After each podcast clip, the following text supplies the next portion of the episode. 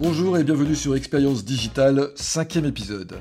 Expérience Digitale, le podcast de l'expérience digitale sous toutes ses coutures. Je me présente, je suis Olivier Sauvage, directeur de l'agence UX ou Expérience, et aujourd'hui, comme d'habitude, nous allons non seulement parler d'expérience digitale, mais aussi de social shopping, de réalité augmentée, de live stream et de bien d'autres innovations encore. Et pour cela, j'ai invité une véritable personnalité du digital depuis 15 ans, le très expert et très reconnu Fred Cavazza, roi des blogueurs high-tech. Expérience digitale, c'est maintenant tout de suite 30 minutes de conversation passionnante entre vos deux oreilles. Fred Cavazza, bonjour. Bonjour. Fred, euh, est-il encore besoin de te présenter? Tu as été et tu es toujours un des blogueurs les plus influents dans les nouvelles technologies. Ta passion du digital t'a toujours mené à écrire des articles extrêmement complets, extrêmement fouillés, très souvent très documentés, qui permettent à ceux qui te lisent de se faire une opinion vraiment précise dont les nouvelles technologies transforment les entreprises et puis aussi la société. Aujourd'hui, tu continues à écrire régulièrement sur ton blog, fredcavezza.net. Alors, Cavezza, ça s'écrit avec deux Z. Mais tu diriges aussi avec ton associé Mathieu Flegg le, cabinet de conseil pardon, SYSK, S-Y-S-K, qui est l'acronyme de Something You Should Know, et que je traduis en français par quelque chose que vous devriez savoir. Donc, on comprend assez bien le sens de ce, de ce nom de société. cabinet de conseil donc, qui aide les entreprises à mieux comprendre le monde d'aujourd'hui. Alors 2020 a vu une accélération de l'usage des services numériques. Les Français se sont connectés plus que jamais et ont acheté plus que jamais sur euh, Internet. Mais le commerce en ligne, qui existe depuis plus de 20 ans et même plus loin si on remonte au Minitel, n'est-il pas en train de changer de visage? Et j'en veux pour preuve un certain nombre d'indices qui me font dire qu'il pourrait bien être en train de subir une nouvelle mutation, à l'instar de celle du SARS-CoV-19, mais heureusement avec des conséquences beaucoup moins dramatiques. Alors quels sont ces indices? Euh, D'abord, il y a eu l'arrivée du live stream euh, en France, enfin qui est en train de naître petit à petit. le live stream, qui est cette nouvelle forme de téléshopping version 3.0 ou 4.0. On a eu euh, une accélération des usages de la réalité augmentée. On a, une on a une accélération des médias sociaux sur le commerce. Alors notamment, j'en veux pour preuve le partenariat signé avec Walmart, qui est quand même le numéro un de la grande distribution aux États-Unis, avec TikTok, toujours pour faire du, live stream. Euh, on a eu beaucoup d'ajouts de fonctionnalités natives de shopping dans les, dans les apps sociales, hein, que ce soit sur Instagram, Snapchat, Pinterest, Facebook. Enfin, ça, tu nous, en diras beaucoup plus là-dessus, je pense, Fred. Euh, le 19 mai de cette année, on a eu le lancement de Facebook Shop, donc qui est un service de boutique en ligne gratuite entièrement sur Facebook. Euh, on a aussi eu le partenariat de Walmart avec Shop Party, qui est du shopping social toujours en live stream. Du coup, on parle beaucoup de live stream. Et puis, euh, surtout, et ça, c'est le sujet dont on va parler, je pense, beaucoup aujourd'hui, on a eu une très grosse annonce de Facebook le 9 décembre de cette fin d'année, avec l'arrivée d'un écosystème complet dédié au e-commerce et que Facebook a appelé le Discovery Commerce. Donc les transformations se bousculent, elles sont de plus en plus nombreuses et euh, il devient de plus en plus difficile pour les entreprises de s'y retrouver. Et les questions qu'elles peuvent se poser, ou la question qu'elles peuvent se poser, c'est vers quelle euh, digitalisation doivent-elles euh, mettre leurs investissements en 2021 Alors, Fred, on va parler déjà du commerce classique, entre guillemets, avec le lancement de la plateforme de commerce gratuite en pleine crise du confinement le 19 mai, le lancement par Facebook de Facebook Shop. Peux-tu nous dire ce qu'est Facebook Shop et à qui est-ce que cela s'adresse? Facebook Shop, en fait, c'est l'offre de e-commerce native, donc intégrée, qui a été lancée par Facebook. Il faut savoir que faire ouvrir une boutique sur Facebook, ça fait 10 ans que ça existe. Hein. à l'époque, on ajouter un onglet, mais il, il fallait passer par une société tiers. Donc il fallait passer par des éditeurs, c'était un petit peu compliqué, c'était pas forcément très performant. Aujourd'hui, avec cette fonctionnalité native de Facebook Shop, on a accès à un outil qui est beaucoup plus simple et qui est surtout directement intégré. Donc, le commerçant ou le marchand ouvre une page Facebook, euh, clique sur euh, l'option, c'est à peine plus complexe, et a la possibilité de connecter son catalogue et de vendre ses produits en ligne. Donc c'est plutôt destiné à du commerçant ou de la, PME, pas forcément pour une marque internationale, a priori. Alors de tout temps, heu, les médias sociaux se sont intéressés au commerce en permettant d'acheter directement depuis leur plateforme. Mais, heu, avec le lancement du discovery commerce, il semblerait que Facebook, franchisse un pas supplémentaire. Alors pourquoi, Fred, le terme de discovery d'abord et qu'est-ce que cela recouvre? Alors effectivement, je trouve que la question elle est bien formulée. Il y a, euh, comme tu le dis euh, si bien, un- une étape supplémentaire qui a été franchie. À la base, Facebook était un support publicitaire particulièrement intéressant pour les annonceurs parce que ça leur permettait de faire connaître la marque, de faire connaître les produits et éventuellement d'aider les consommateurs à reconnaître qu'ils ont un besoin. Par exemple, si tu es un fabricant de tondeuses, euh, tu allais montrer des superbes jardins euh, sur Facebook ou sur Instagram. Ah, les consommateurs se disaient, bah tiens, si je, si je prenais soin de mon jardin, ah mince, il faudrait peut-être que je change de, de- de tondeuse. Le truc, c'est qu'ils faisaient ça entre des publications d'autres éditeurs. Par exemple, des stars comme Rihanna, par exemple des sportifs comme Cristiano Ronaldo, par exemple des comptes de food ou, euh, ou autres. On avait des utilisateurs qui allaient sur Instagram pour être inspirés, pour voyager, avec euh, des contenus glamour, avec du food, avec du travel, avec tout un tas de contenus euh, inspirants. Et entre ces contenus, on avait des photos sponsorisées. Là, la différence avec Facebook, avec euh, l'offre Discovery, c'est qu'on a un onglet dédié. Donc on a des utilisateurs qui vont faire le choix conscient d'aller dans une partie de l'application où on ne va leur montrer que des contenus de marque et des produits. Ce qu'ils ont réussi à faire, euh, en fait, c'est de reproduire une galerie marchande. Donc là où avant les consommateurs, enfin les utilisateurs, ils regardaient des photos et de temps en temps il y avait des photos sponsorisées par des marques, là c'est comme s'ils allaient se rendre dans un centre commercial pour aller faire du lèche-vitrine. Ce qui est tout à fait d'à propos en 2020, hein, avec euh, cette crise sanitaire, avec le couvre-feu et avec toutes ces boutiques qui sont fermées. Si je peux plus faire de lèche-vitrine dans la rue, eh ben je vais le faire en ligne, je vais le faire sur Instagram, notamment avec cette offre Discovery et cet onglet dédié qu'il y a dans l'application. Justement, heu, Facebook ou Instagram, heu, intègrent la découverte en vidéo de produits. Alors qu'est-ce que ça veut dire et quels sont les services proposés autour de la vidéo? Ce qui est valable pour les boutiques Facebook l'est également pour les vidéos marchandes. C'est que ça fait très longtemps que ça existe. Par contre, euh, c'était laborieux et c'était coûteux à produire. Et surtout, c'était pas intégré. Là aujourd'hui, on a une offre de vidéos marchandes. Ils appellent ça les shoppable vidéos.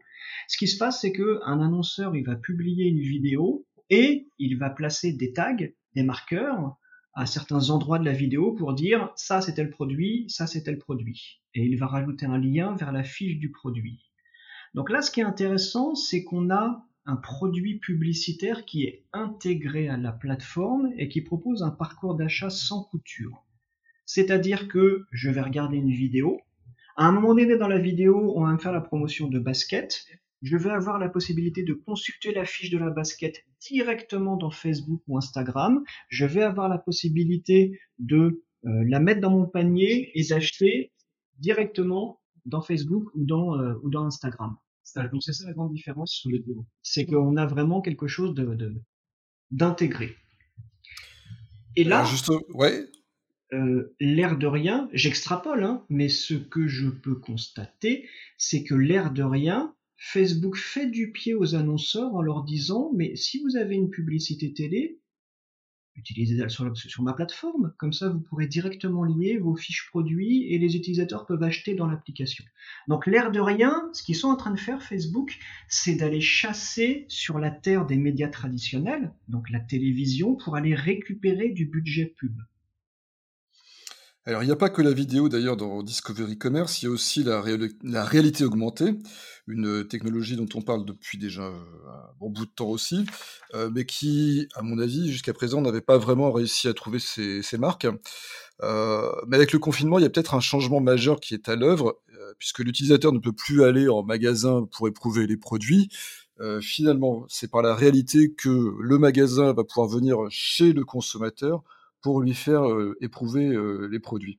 Donc, qu'en est-il vraiment?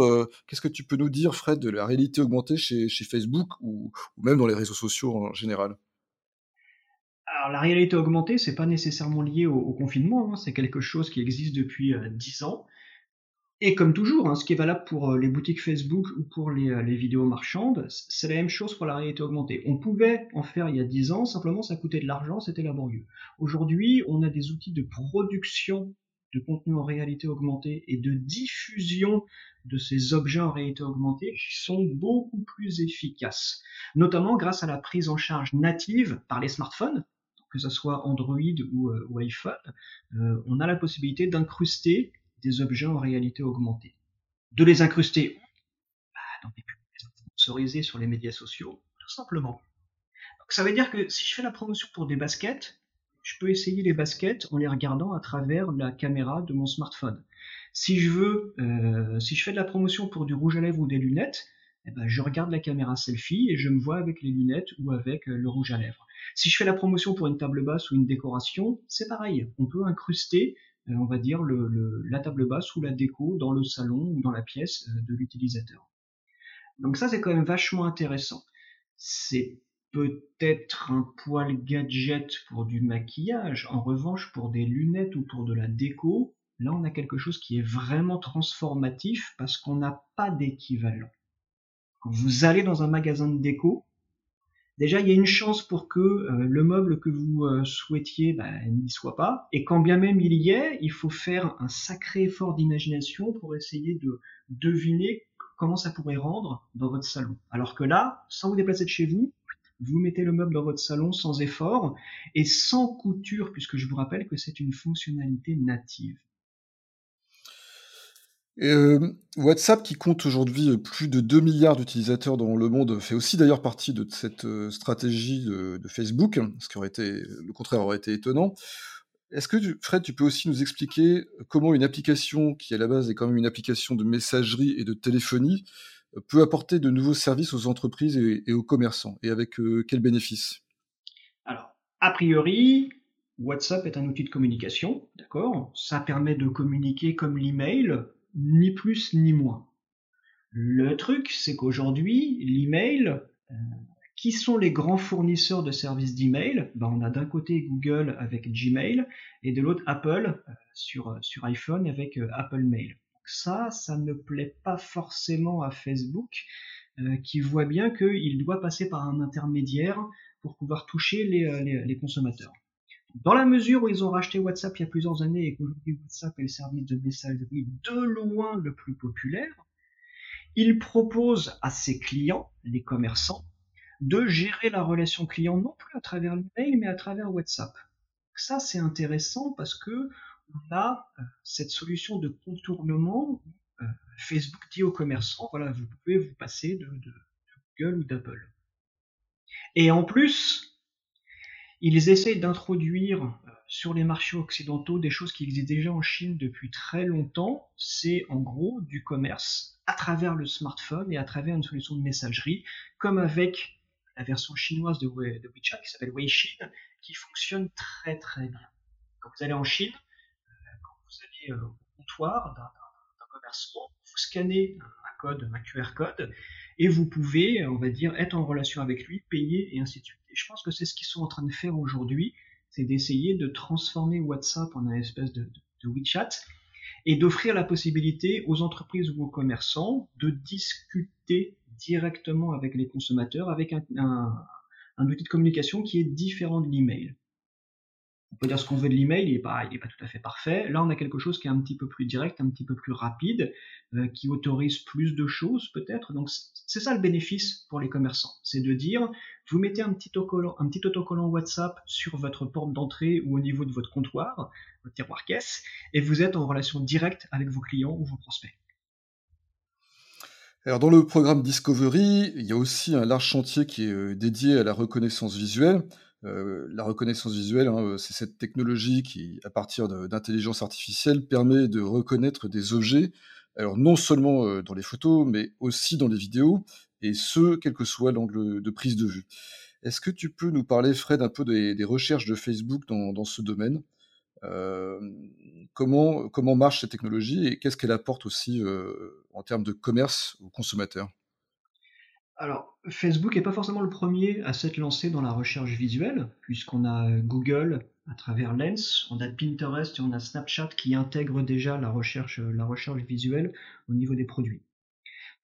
Ce que ça apporte, c'est que c'est beaucoup plus pratique pour l'utilisateur. Là où avant, un, internaute ou un mobile-note, bah, il voyait une veste euh, rouge, sympa, un blouson rouge, bah, taper blouson rouge dans Google, il y en a des milliers qui ressortent, donc c'est pas forcément évident. Ou dans Amazon ou dans tout ce que vous voulez. Alors que si vous prenez la photo du blouson et qu'on vous propose directement le produit en question, là tout de suite c'est bien plus intéressant. Ça marche pour les fringues, ça marche pour les meubles, et ça c'est la spécialité de Pinterest. Ça marche aussi pour euh, les baskets ou, euh, autres. Euh, c'est ce que Snapchat propose parce qu'ils font de la recherche visuelle en partenariat avec Amazon. Donc on a toujours cette idée de parcours marchand beaucoup plus simple et beaucoup plus fluide. L'idée étant que un utilisateur lambda, quand il est dans une boutique ou quand il est en train de feuilleter un catalogue, il voit un produit qui l'intéresse, il le montre à son smartphone et le smartphone euh, lui propose la fiche produit correspondante, soit à travers Google, soit à travers Pinterest, Snapchat ou là Facebook ou Instagram. C'est vraiment un outil d'aide à l'achat. Discovery, euh, c'est aussi d'ailleurs euh, beaucoup de, produits très innovants et euh, j'ai entendu parler, moi, d'un outil de modélisation en 3D des, silhouettes, humaines. En fait, on pourrait scanner son, corps avec un, smartphone pour pouvoir ensuite acheter des vêtements exactement à sa taille. Alors, est-ce que ça, c'est une légende ou est-ce que vraiment pourra avoir éclore cette technologie en, en 2021 Ah non, c'est pas une légende, ça existe depuis, depuis longtemps. Donc la modélisation des corps en 3D, euh, on peut le faire avec des capteurs spécifiques, on peut le faire avec la webcam. C'est pas super super précis, du moins ça n'était pas très précis. Mais je vous rappelle que les smartphones ont fait d'énormes progrès, notamment dans les capteurs euh, spatiaux, avec mhm. euh, la technologie LIDAR. Hein, je ne rentre pas dans les, dans les détails, mais que ça soit sur iPhone ou sur Android, à travers la caméra, on peut avoir une visualisation spatiale qui est beaucoup plus précise. Visualiser une pièce, visualiser un objet, visualiser une silhouette. Effectivement, vous tout seul, c'est peut-être un petit peu compliqué. Par contre, si vous demandez à quelqu'un de vous aider, voilà, vous allez prendre euh, 10 photos en vous tournant autour. Là, on va avoir des beaucoup plus précises d'une silhouette. Et ça, pour le commerce de fringues, c'est quand même très intéressant. Très intéressant parce qu'on peut avoir d'une part l'assurance qu'une fringue corresponde à peu près. Et en plus, si on mélange modélisation 3D et réalité augmentée, on peut essayer la fringue sans avoir besoin de se déplacer en boutique ou faire la queue pour aller dans une cabine d'essayage. Donc on voit bien euh, à travers toutes ces innovations euh, finalement que le, programme de Facebook est extrêmement, euh, alors il est très ambitieux et puis surtout qu'il est plein de promesses d'une nouvelle manière de faire du shopping en ligne puisqu'on passerait vraiment du, du simple shopping utilitaire à quelque chose de beaucoup plus expérientiel. Expérientiel et plus spontané. C'est que jusqu'à présent, Internet était un outil d'achat qui était très efficace à partir du moment où on sait ce qu'on veut. Donc je sais quel modèle de tondeuse je veux, hop, je vais sur un comparateur de prix et là je vois euh, le meilleur prix. Là, ce que Facebook est en train de faire, c'est d'aller beaucoup plus en amont dans le, euh, dans le parcours client et d'aller vraiment, encore une fois, sur du lèche-vitrine, d'aller sur de l'inspiration, d'aller même en aval sur essayer le produit. Et vraiment sur... Euh, ils ont musclé leur jeu et ils proposent une, une panoplie d'outils et de services aux commerçants qui est euh, plus large et sacrément intéressante.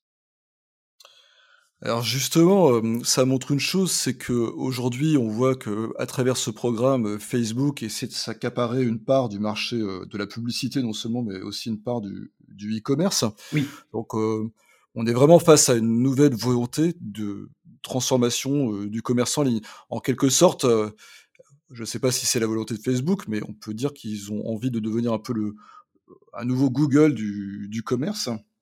Est-ce que euh, aujourd'hui, quand on est une entreprise qui fait du e-commerce, euh, qu'on soit une PME ou une grosse entreprise, euh, on doit commencer à penser déjà à intégrer dans sa politique de, de e-commerce non seulement son site web, bien évidemment, mais aussi de passer par des canaux de distribution comme Facebook Est-ce qu'on doit s'adapter à un client qui va être de plus en plus ubiquitaire et qui va avoir des exigences de plus en plus fortes de pouvoir être servi très rapidement en vivant des expériences très riches? Oui. De toute façon, le juge de paix, c'est le client. Si le client il passe plus de temps sur Facebook et Instagram, il faut aller là où est le client. Il n'y a pas photo. Donc, quelles que soient vos convictions sur Ah non, moi je crois pas en Amazon, je crois pas en Facebook, peu importe vos convictions, suivez le client. Donc, ça, c'est important. Après ça, quand on est un, e-commerçant, qu'on a déjà une boutique en ligne, ça fait quand même des années euh, qu'ils sont habitués à distribuer euh, leurs produits à travers des canaux complémentaires comme les marketplaces. Facebook ou Instagram est un canal supplémentaire. C'est tout. Avant, ils exportaient leur catalogue produits sur une marketplace comme Amazon ou autre, et ben là, ils, en exporteront une de plus vers Facebook et deux de plus vers, vers Instagram mais ça ne fait que compléter une stratégie omnicanal qui existait déjà avant. Alors, notre conversation tourne beaucoup autour du, commerce B2C, Fred. Euh, c'est ce qui est assez normal parce que c'est quand même ce qui accapare les plus gros volumes de, trafic. Mais est-ce que euh, toutes ces nouvelles technologies, toutes ces innovations euh, ne vont pas aussi justement remodeler le paysage du commerce B2B Parce que on en parle beaucoup moins, mais le B2B, il a aussi, bah, il existe aussi, il a aussi ses propres règles du jeu. Et je vais pousser le bouchon un peu loin peut-être, mais est-ce qu'on peut imaginer que demain, un grossiste en ligne de matériel de, pour le bâtiment utilise TikTok pour faire du, commerce? Alors TikTok, il faut peut-être pas pousser. Ce qui est certain, en revanche, c'est que ça fait 20 ans qu'on a des marketplaces B2B sur lesquels il y a des transactions de très gros volumes euh, et de très gros montants qui sont faites. D'accord? Donc, euh, les marketplaces B2B, ça fait 20 ans que ça existe. C'est quelque chose qui fonctionne très bien pour les acheteurs, les gens qui sont dans les bureaux. Plus récemment, avec le smartphone, ce qu'on a vu, c'est que par exemple, dans la construction du bâtiment, on a des places de marché mobile first qui sont apparues si vous êtes chef de chantier, ah mince, il manque tel euh, temps de plaque BA13, ah mince, il manque telle perceuse, hop, je dégaine mon smartphone, je la commande, elle est livrée le jour même sur le chantier pour pas que le chantier s'arrête. Donc là, on a une petite évolution. Après ça, quelle dimension sociale est-ce qu'on peut intégrer dans le B2B ah, c'est compliqué. Euh, c'est compliqué de, dire ça. Peut-être dans Pinterest, où on est, si tu veux, dans, euh, par exemple, dans, beaucoup dans la décoration, l'aménagement intérieur. Là, on, est des, artisans. on a des artisans qui peuvent montrer leur travail. Peut-être dans Instagram aussi, ils peuvent montrer leur travail. de là, après, à faire de l'achat intégré. À mesure où c'est de la prestation et pas du produit, c'est peut-être un petit peu plus compliqué. Après ça, effectivement, sur TikTok, on a vu des maçons, on a vu des agriculteurs, on a même vu des installateurs de câbles pour euh, Orange ou Free, par exemple, qui font, euh, qui font des, petites, euh, des petites vidéos. faut pas non plus pousser le bouchon, non, c'est pas la révolution du secteur. Hmm. Alors, on va élargir notre scope. Euh, je pense que je pense d'ailleurs au, marché chinois. Euh, quels sont euh, Est-ce que tu es déjà un observateur du, marché chinois? Et si oui, est-ce que tu vois émerger des nouvelles tendances qui proviendraient des, des marchés d'Asie Parce qu'on sait que les Chinois sont très forts sur les réseaux sociaux et qu'ils intègrent entièrement sur leurs applications tout un tas de, services. Est-ce qu'il y a des choses aujourd'hui qui pourraient arriver en 2021, voire dans les années à venir, qui pourraient transformer la donne à nouveau dans le, dans le commerce? Ça me paraît difficile, dans la mesure où ils ont pris une sacrée longueur d'avance. Donc bien évidemment, moi je suis le, marché chinois, j'ai fait un, long déplacement en 2019 en Chine, c'est vrai que c'est très très spectaculaire. L'idée c'est que c'est pas vraiment le e-commerce qui, qui, qui, évolue en Chine, c'est le commerce tout court. On l'a vu avec le live commerce qui s'institutionnalise. On a aujourd'hui, on va dire, des acteurs très puissants du live commerce. On a par exemple cette anecdote incroyable d'une jeune femme qui avait sa chaîne de live commerce et pour laquelle les affaires tournaient tellement bien qu'elle a racheté une supérette à côté de chez elle pour pouvoir stocker tous les produits dont elle fait la promotion et pour pouvoir tourner tranquillement ses vidéos. La dame, elle a racheté une supérette, carrément. Après ça, ce que font les gros acteurs aujourd'hui, donc les, euh, Alibaba et, ainsi de suite, c'est qu'ils essaient plus d'intégrer le commerce traditionnel, notamment en rachetant des, chaînes de, distribution, distribution spécialisée, distribution alimentaire ou autre. On a vu notamment le rachat de Sun à, Auchan, on a vu Sunning également qui, fait des gros investissements. Donc, ils sont plus en train de, révolutionner le, commerce hybride à mi-chemin entre euh, physique et euh, euh, achat à travers le smartphone, parce qu'il n'y a pas beaucoup d'ordinateurs là-bas, c'est essentiellement un smartphone. On est plus dans prolonger en fait tous les investissements, toutes les innovations qui ont déjà été faites. Il n'y aura pas d'innovation de rupture parce qu'elles ont déjà été faites. Là après, il faut continuer de déployer tout ça. Alors pour terminer, par exemple, ça c'est une anecdote aussi qui est, intéressante mmh. à raconter. C'est que souvent on nous dit ah il paraît qu'il y a des expérimentations, qu'il y a des drones qui volent, donc peut-être qu'en 2030 on aura des drones qui vont. Quoi 2030 Jingdong, en 2017, il a ouvert son école de pilote de drones de livraison. C'est-à-dire qu'il avait tellement de demandes de livraison par drone qu'ils n'arrivaient pas à recruter, qu'ils ont dû former eux-mêmes les pilotes de drones. 2017. Donc c'est dire si le marché est en avance. Et aujourd'hui, on parle de dizaines de milliers de drones qui livrent des produits, mais plutôt dans les provinces chinoises, pas dans les grandes villes. Alibaba est très puissant dans les grandes villes, mais dans les provinces, c'est plus Jingdong, JD.com, avec des drones de livraison. Donc, c'est des drones qui pèsent plus de, plus de 100 kg, donc il, faut, il, faut, il faut un permis, il faut une licence. D'où l'école de pilotes de drones de livraison.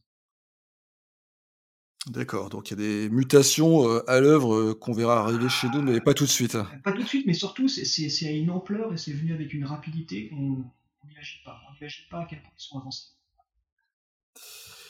D'accord. Donc, euh, pour revenir maintenant à, notre petit monde à nous en France, euh, on est en fin d'année là, euh, bientôt Noël, le Nouvel An, 2021. 2020 a été une année très compliquée pour tout le monde. selon toi, qui a une vision quand même très périphérique de tout ce qui se passe, enfin très globale plutôt de tout ce qui se passe sur le, digital, si, si tu avais des conseils à donner aux entreprises aujourd'hui qui font du business en ligne, qui font du commerce en ligne, est-ce que tu pourrais nous donner trois idées de chantier à mettre en œuvre pour cette année pour continuer à être dans la course? Oui, alors si on doit en donner trois, le premier, il faut que le site web soit performant. Je vois encore beaucoup trop de boutiques en ligne avec des moteurs de recherche par défaut, avec des pages d'accueil euh, qui sont celles fournies par le template euh, de base, avec des paniers, des tunnels de conversion, des pages de paiement qui sont, on va dire, euh, celles qui sont proposées par défaut, c'est pas terrible. C'est pas terrible et on peut faire mieux. Il faut que les commerçants aillent investir un petit peu de temps et d'efforts pour essayer de faire mieux sur leur site web. Le deuxième gros chantier, c'est multiplier les canaux. D'accord? Donc on a les marketplaces, on a Facebook, on a Instagram, on en a tout un, tout un tas. On a également Google Shopping qui monte en force puisque là ils sont en train de recruter avec notamment une offre de transactions sans, euh, sans commission. Ça va pas durer, hein, mais euh, Mhm. Le deuxième chantier, c'est essayer de multiplier les, les, canaux. Et le troisième chantier, qui est primordial pour ne pas asphyxier, c'est d'avoir une comptabilité très fine sur le coût d'acquisition. Mhm. Plus on multiplie les canaux, plus on se met à multiplier les opérations de visibilité et ça commence à coûter beaucoup d'argent. Donc si on n'a pas une vision très précise de combien ça me coûte euh, on va dire, d'acquérir de, un nouveau client, coût d'acquisition, coût de transaction, coût de fidélisation, il faut impérativement avoir une vision très précise, sinon bah, c'est la rentabilité des opérations qui n'est plus assurée, et là on commence à avoir des problèmes de trésorerie, on étouffe, on n'a plus de marge de manœuvre, et euh, on est vraiment sur une pente, euh, une pente très glissante. Surveiller ses comptes, donc. Complètement. Merci beaucoup, euh, Fred. Eh bien, écoute, ça a été comme toujours une conversation passionnante, et puis j'espère que tous nos auditeurs auront eu autant de plaisir à l'écouter que moi-même j'ai eu de plaisir à la mener. Fred, on peut te retrouver euh, bah, sur Cisque déjà, euh, @cisque, Cisque sur ton compte Twitter. L'URL du site c'est cisque.fr On peut toujours te suivre sur ton compte perso, hein, Fred Cavazza sur, sur Twitter, et sur ton blog où tu écris encore régulièrement comme j'ai déjà dit en début de podcast, euh, euh, des articles très très longs et très fouillés. Euh, le blog, donc, c'est fredcavazza.net. Voilà, si cet épisode vous a plu, donc n'hésitez pas évidemment à le commenter et à le partager sur vos réseaux sociaux. Covid oblige, je ne pourrais pas vous faire de petits bisous pour vous remercier, euh, mais ça serait possible que j'hésiterai pas à vous en envoyer une pleine palanquée. Et en attendant de se retrouver sur notre prochain podcast, je vous dis merci à tous et bonne journée.